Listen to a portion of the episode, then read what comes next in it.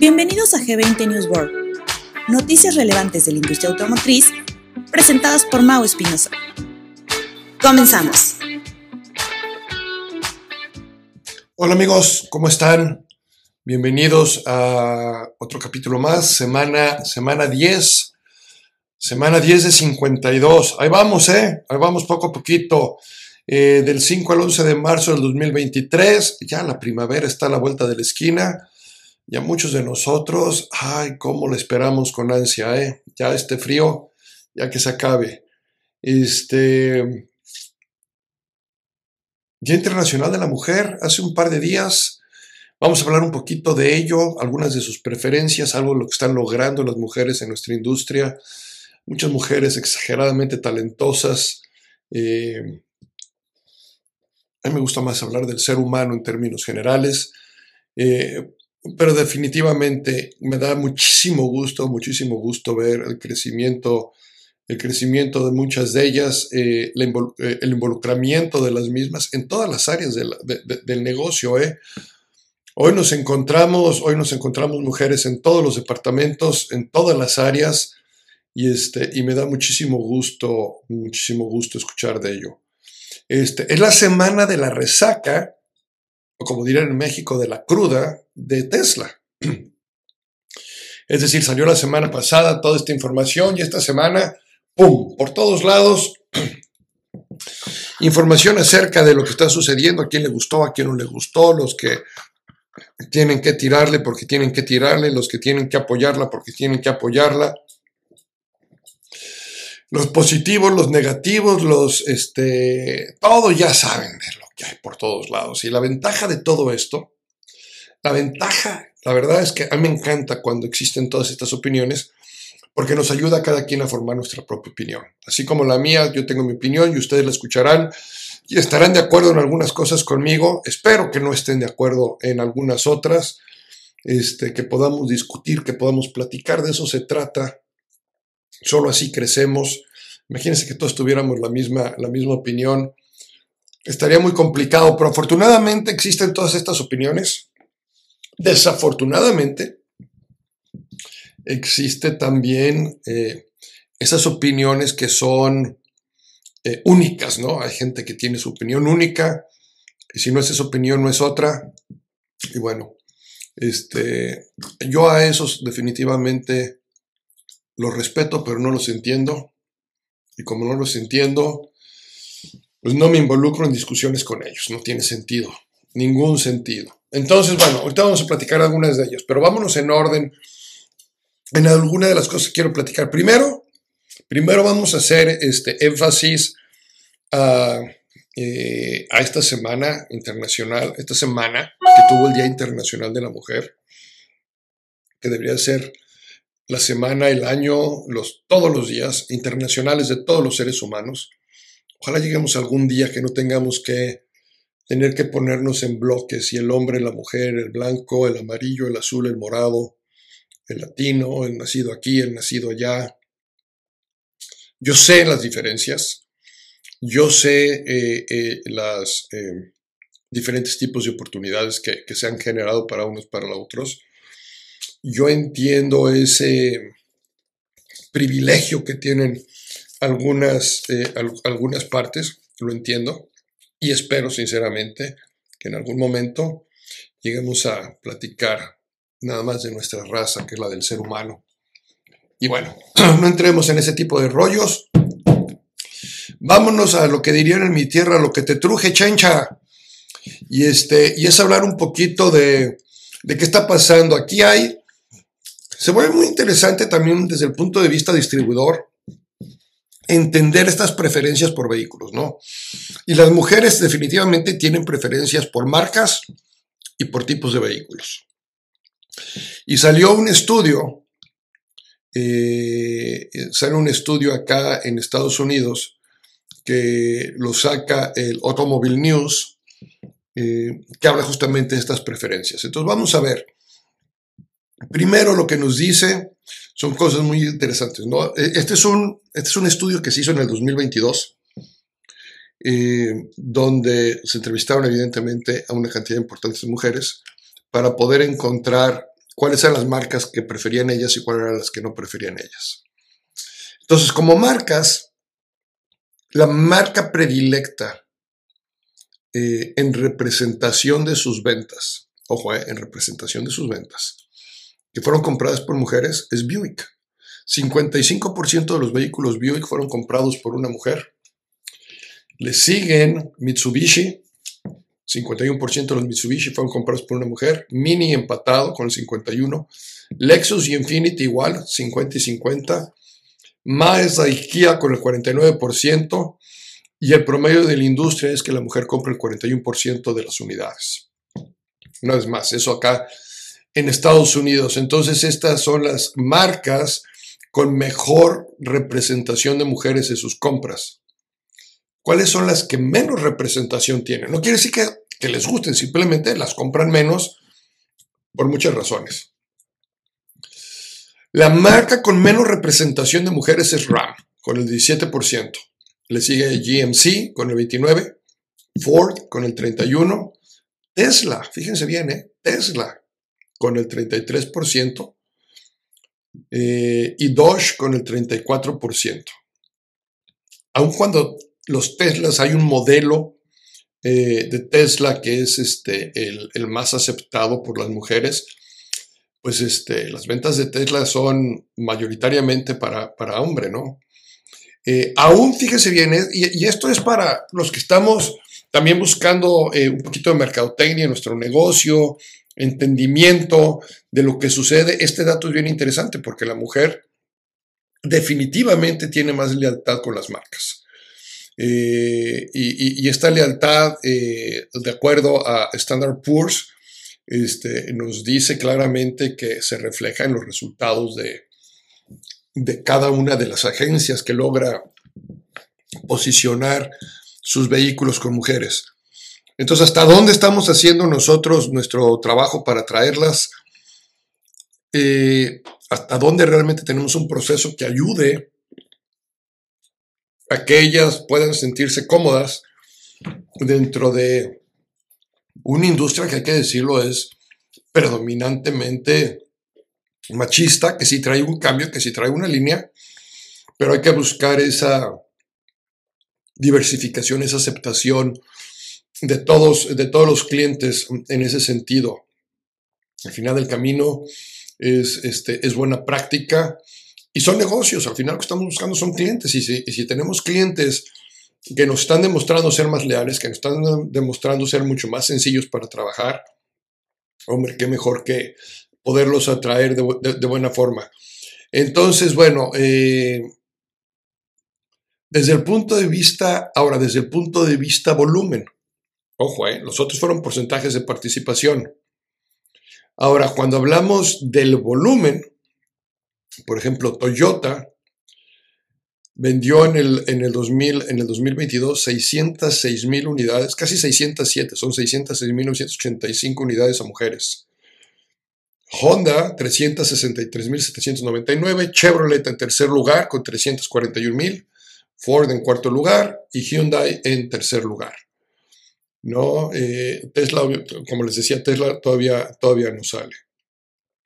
Desde el punto de vista de vehículos eléctricos, las mujeres solamente han comprado 28% de todos los vehículos eléctricos han sido comprados por mujeres.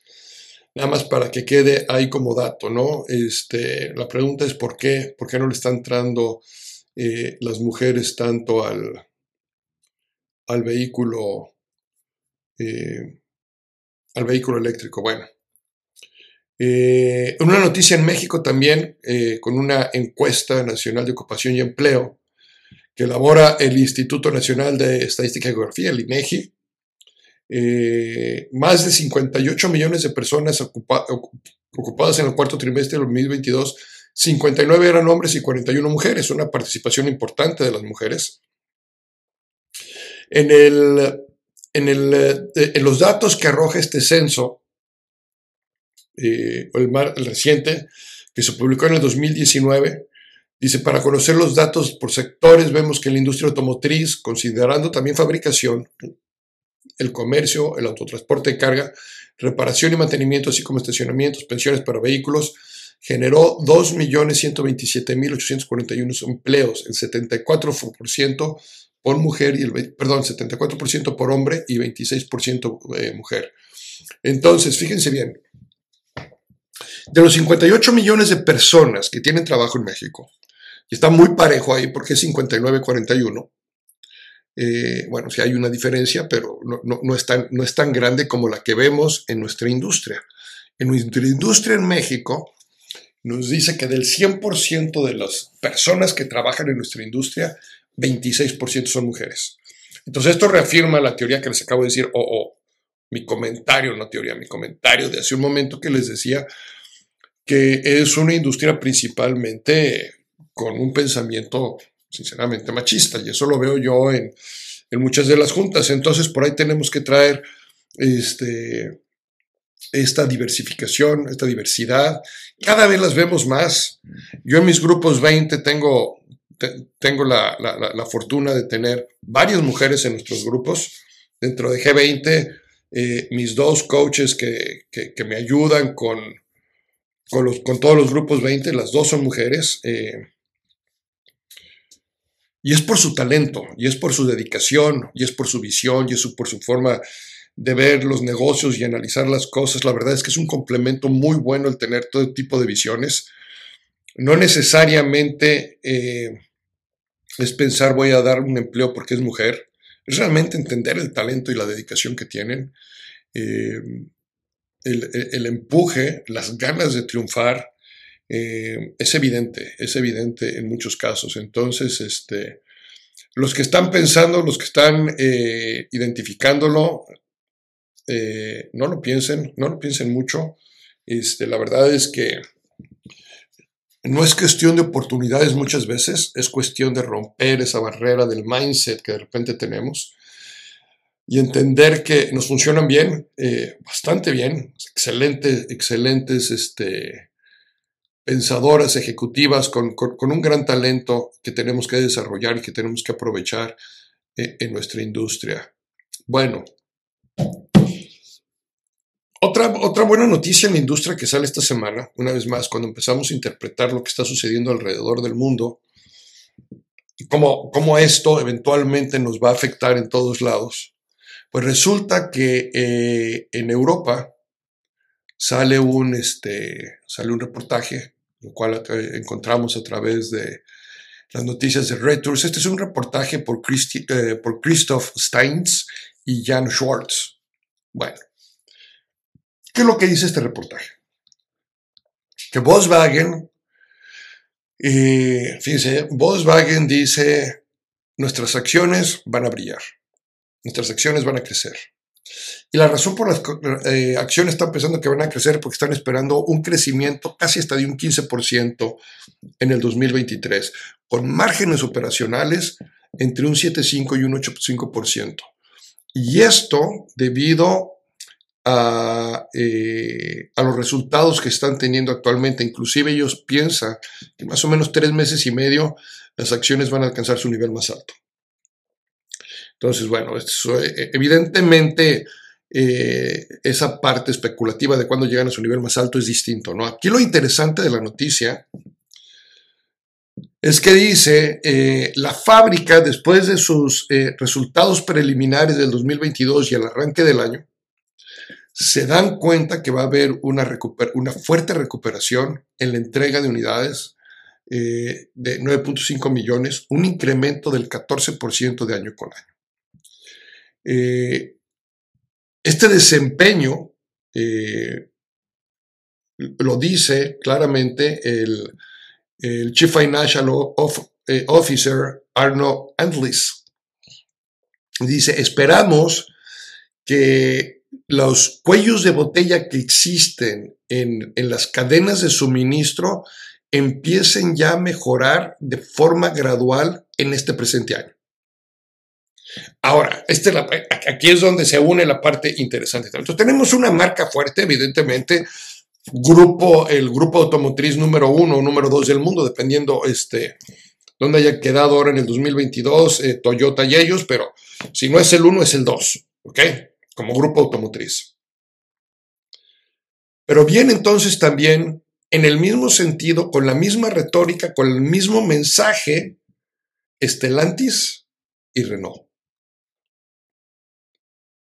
Entonces, ambos, o los tres, perdón, son ambos, son las tres, eh, los tres grupos, esperan ya un resultado muy favorable o mucho más favorable del que tenían pensado al cierre del año pasado, porque empiezan a ver estos cambios. Pues entonces, para mí, para mí esta es eh, eh, esta es una gran noticia. Si yo estuviera en, bueno, yo estoy en la industria automotriz, pero estoy desde, desde el punto de vista del consultor, desde, desde el analista, eh, pero no estoy dentro de como un distribuidor o dentro de las marcas y, todo esto son buenas noticias. Entonces, si tienen acciones también, pues son buenas noticias porque le están mandando un mensaje muy claro de que pues ahí vienen, ahí vienen tiempos mejores.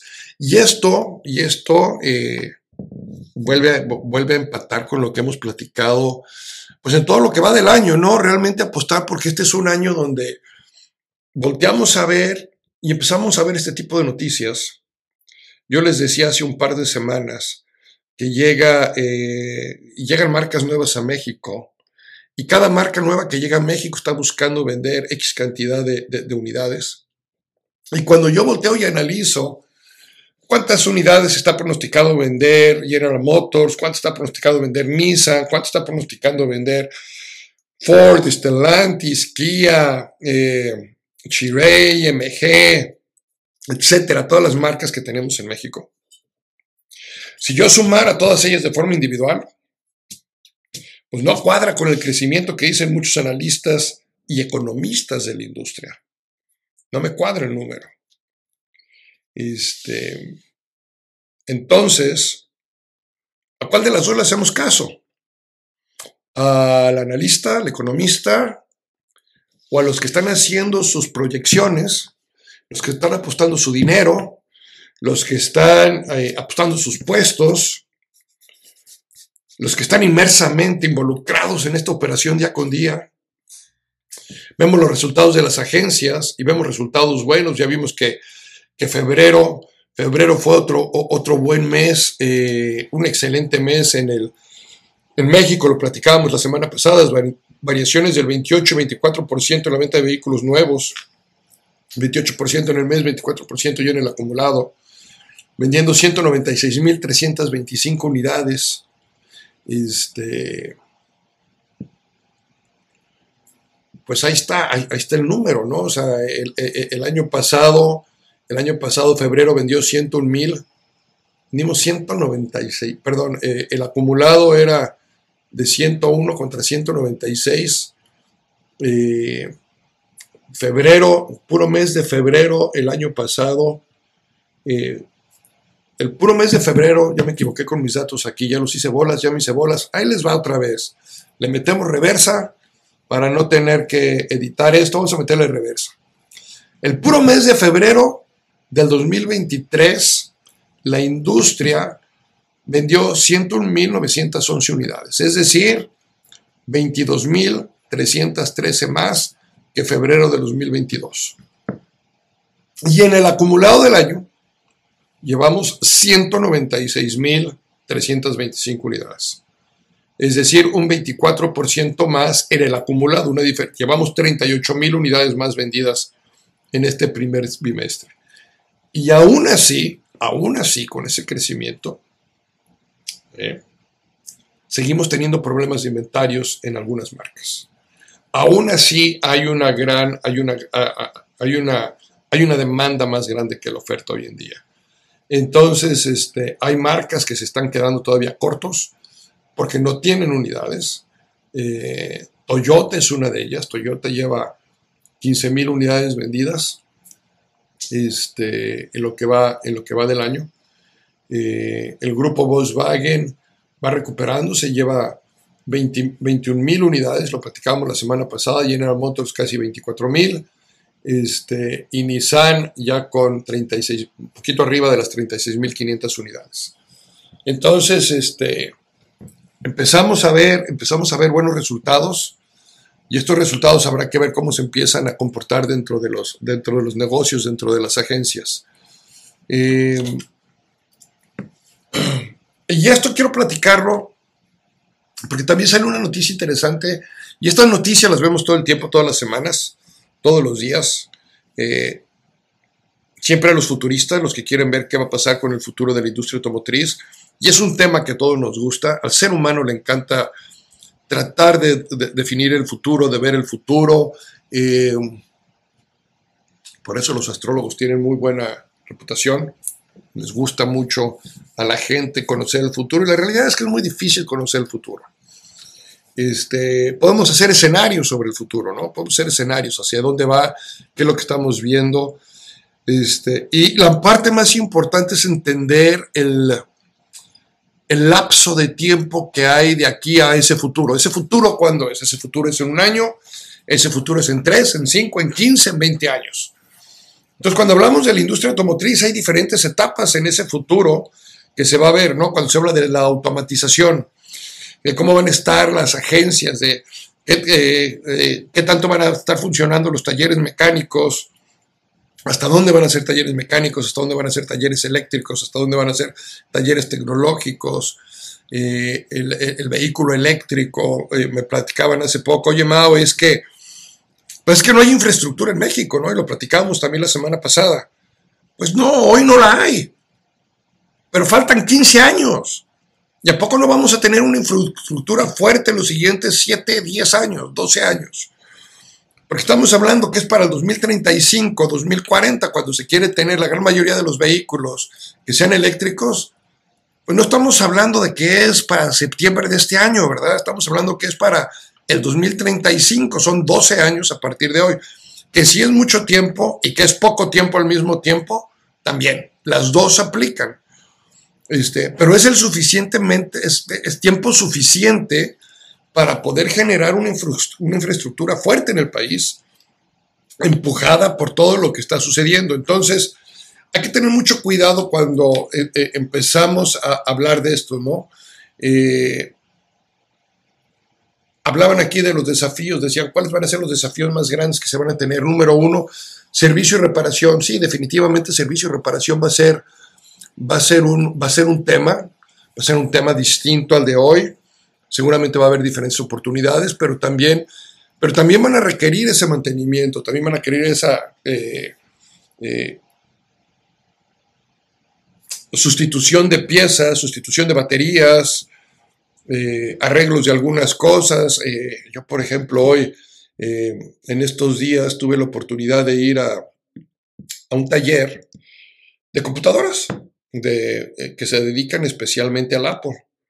Entonces, y, y es un taller independiente que se dedica a arreglarlas porque como seres humanos, pues también de repente o no sabemos de la capacidad o no sabemos utilizarlas perfectamente o compramos la que no era la correcta para nosotros, o se nos cayó alguna soda o algún algo en encima de la máquina.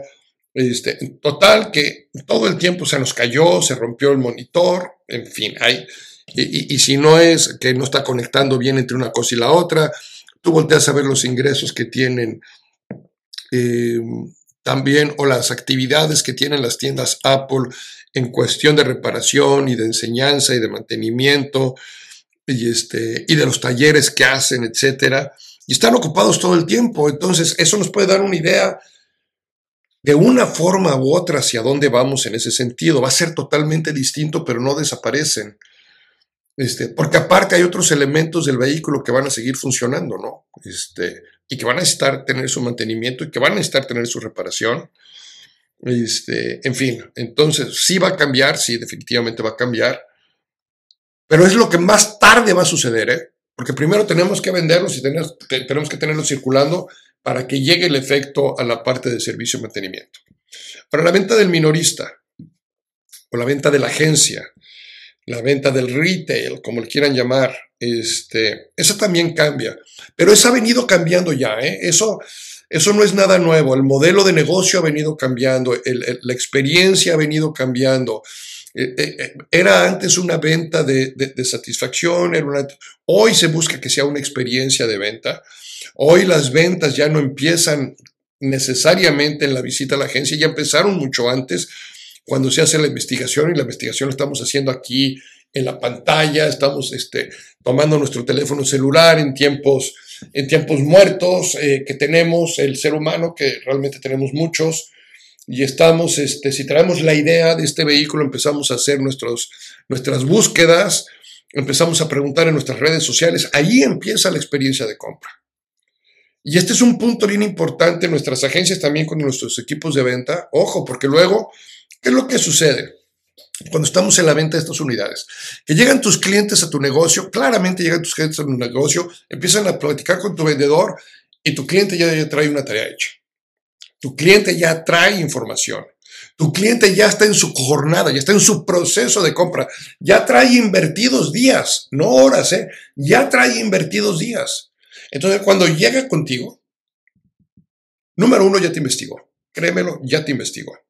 Ya investigó tu agencia, ya supo si está cerca de su trabajo, cerca de su casa, ya revisó también eh, seguramente eh, comentarios, reviews que tengas en tus redes sociales, en Google, etcétera. Este, y de alguna u otra forma, vamos a suponer que no te contactó, que nada más decidió llegar, ya te trae investigado. Eso, el 90% de los clientes ya te traen investigado, ya sea a través de las redes sociales o a través de sus propias redes físicas sociales.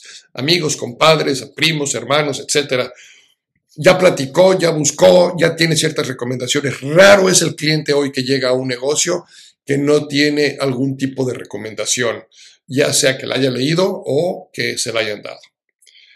Entonces, eso te debe dar, eso te debe dar tu primera señal hoy en día. Este cliente quiso venir a mi negocio.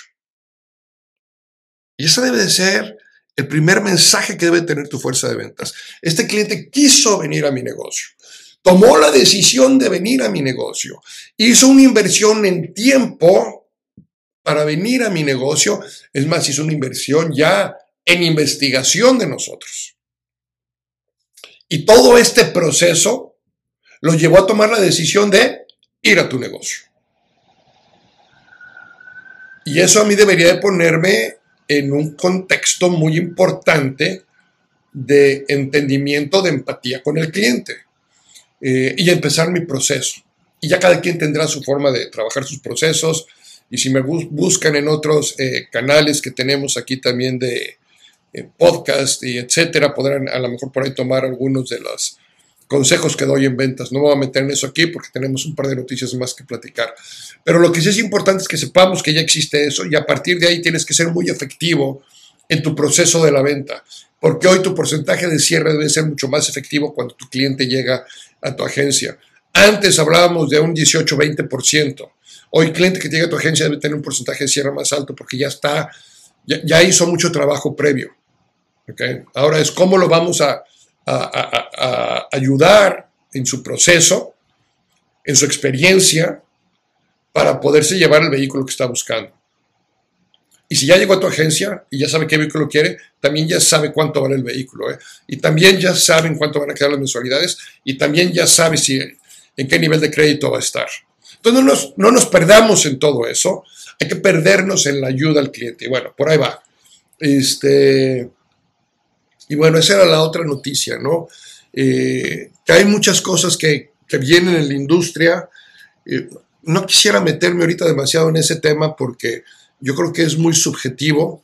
Eh, lo que es importante es entender dos cosas para mí en este sentido. Una, el modelo de negocio en ventas en nuestros departamentos de ventas ya cambió y tenemos que asegurarnos que estamos actualizados en ellos, tanto nuevos como usados.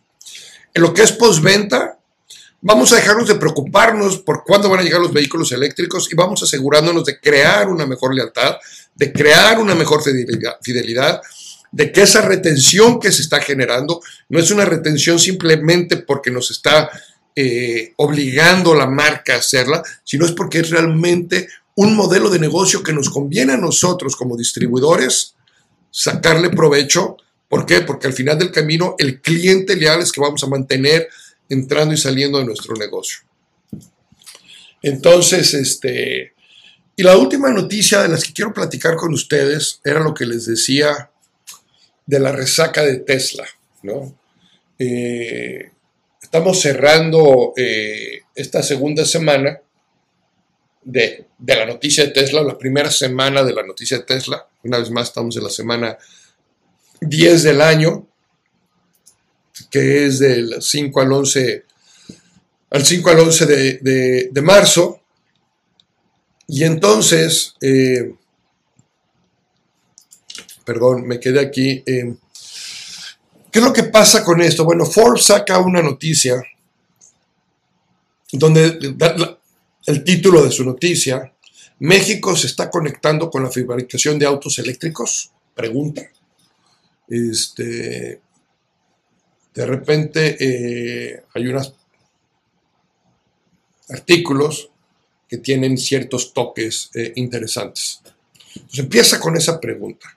Y la respuesta es sí, o sea, tenemos ya varios años, no es nuevo el hecho que haya llegado Tesla a México, no quiere, que no, no quiere decir que no estábamos siendo eléctricos, una vez más lo platicamos, General Motors está invirtiendo muchísimo dinero, Ford está invirtiendo mucho dinero, BMW está invirtiendo mucho dinero, el grupo Volkswagen está invirtiendo mucho dinero, Tesla es lo que empezó a que salieran este tipo de preguntas, a que salieran este tipo de artículos, es un disruptivo en la industria y lo seguirá siendo.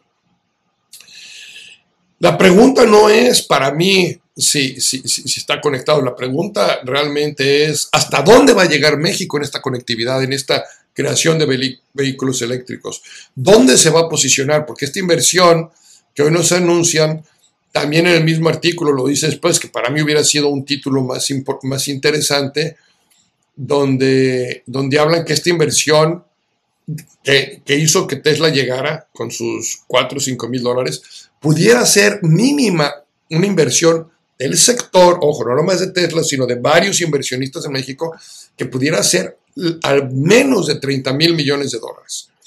Entonces, si tomamos en cuenta estos cinco, más los mil de, General Motors, más los 800 de Ford, más lo que está poniendo BMW, perdón, los 800 de BMW y lo que puso Ford, yo creo que ahorita estamos muy cerca de los 10 mil millones de dólares. En inversiones, evidentemente no de un solo momento, pero son inversiones fuertes que tienen un, impacto en nuestra economía, un impacto en el país de forma importante y seguramente van a llegar otras porque vienen todavía, esta es la fábrica directa, pero van a venir las fábricas que, que ayudan de forma lateral este, a la producción de los vehículos. Eh, una, lo, platicábamos también hace poco eh, cuando estuve, cuando fui a Monterrey hace dos semanas, dos semanas, dos semanas y media. Tú vas aterrizando en, en, en Monterrey y volteas a ver y ves los terrenos que hay, eh, donde ya se están construyendo estas bases estas naves industriales. Y, no es un tema nada más en Monterrey, no es un tema de todo el país. En todo el país se está construyendo mucha nave industrial. En mucho, en mucho parte del país estamos viendo estas inversiones que están llegando poco a poco. Entonces, eh, a, mí me, a mí me lleva también, ahora los que estamos fuera de la industria, los muchachos que me pueden estar escuchando de las universidades que están estudiando, los que están estudiando en universidades, los que están en preparatoria tratando de entrar a una universidad. Es una industria apasionante, jóvenes, una industria muy apasionante, una industria que da para todo, que es muy complicado aburrirse en esta industria, muy, muy complicado aburrirse en esta industria, que el, el futuro es tan desafiante y al mismo tiempo excitante que vale la pena, que vale la pena entrarle. Eh, hay muchas cosas, eh, no nada más es si te gusta la producción y te gusta la fabricación, si te gusta la mercadotecnia, si te gusta la ingeniería, si te, gusta, si te gustan las ventas, si te gusta el, eh, la parte de la administración de empresas, si te gusta la parte legal. dentro de, hay tantas normatividades dentro de la industria bueno, eh, hay, para, hay para todos lados, hay para todos lados y este... Y la verdad es que es una industria, al final del camino es una industria muy bonita, una industria donde ves muchas sonrisas todo el tiempo. Entonces, si, lo están, si están considerando, si están pensando, acérquense a la industria, vean dónde pueden acomodarse. Eh, a mí me ha dado ya más de 25 años de poder vivir de ella, y yo les puedo decir una cosa, cada día estoy más enamorado de esta industria, cada día estoy más entusiasmado con la parte histórica que nos está tocando vivir y poder ver hacia dónde va a ir este, este apasionante mundo de los, de los cochecitos, de los carritos, de los autos, de los camiones. Hoy hablé poco del, del sector del tractocamión. La semana que entra les voy a hablar mucho del sector del camión pesado. Los que están aquí escuchándome, eh, esperen para la próxima semana, el 20 de marzo, que sale el siguiente. Este, voy a estar hablando mucho del camión pesado. Y por cierto, ¿eh? De una vez para que no quede duda. Ese, el 20 de marzo sale ese, eh, ese podcast y el 21 es mi cumpleaños, ¿eh? Ahí se los encargo. Que tengan una excelente semana. Muchas gracias por estar aquí, muchas gracias por seguirme escuchando. No duden en mandarme sus preguntas, no duden en marcarme, en uh, darme ideas de qué quieren que platiquemos, qué quieren escuchar ustedes. Yo seguiré interpretando noticias, pero si hay alguna noticia en especial que me dicen, Mau, ¿cómo visualizas esta? ¿Cómo ves esto? ¿Cómo lo podemos discutir? No duden en buscarme, no duden en mandarme un mensaje, están mis redes sociales, este, o aquí mismo en el podcast que lo están escuchando, mándenme un mensaje. Eh, muchas gracias, que tengan una excelente semana y no dejen de sonreír. Hasta luego. No te pierdas el próximo episodio de G20 News World, todos los lunes.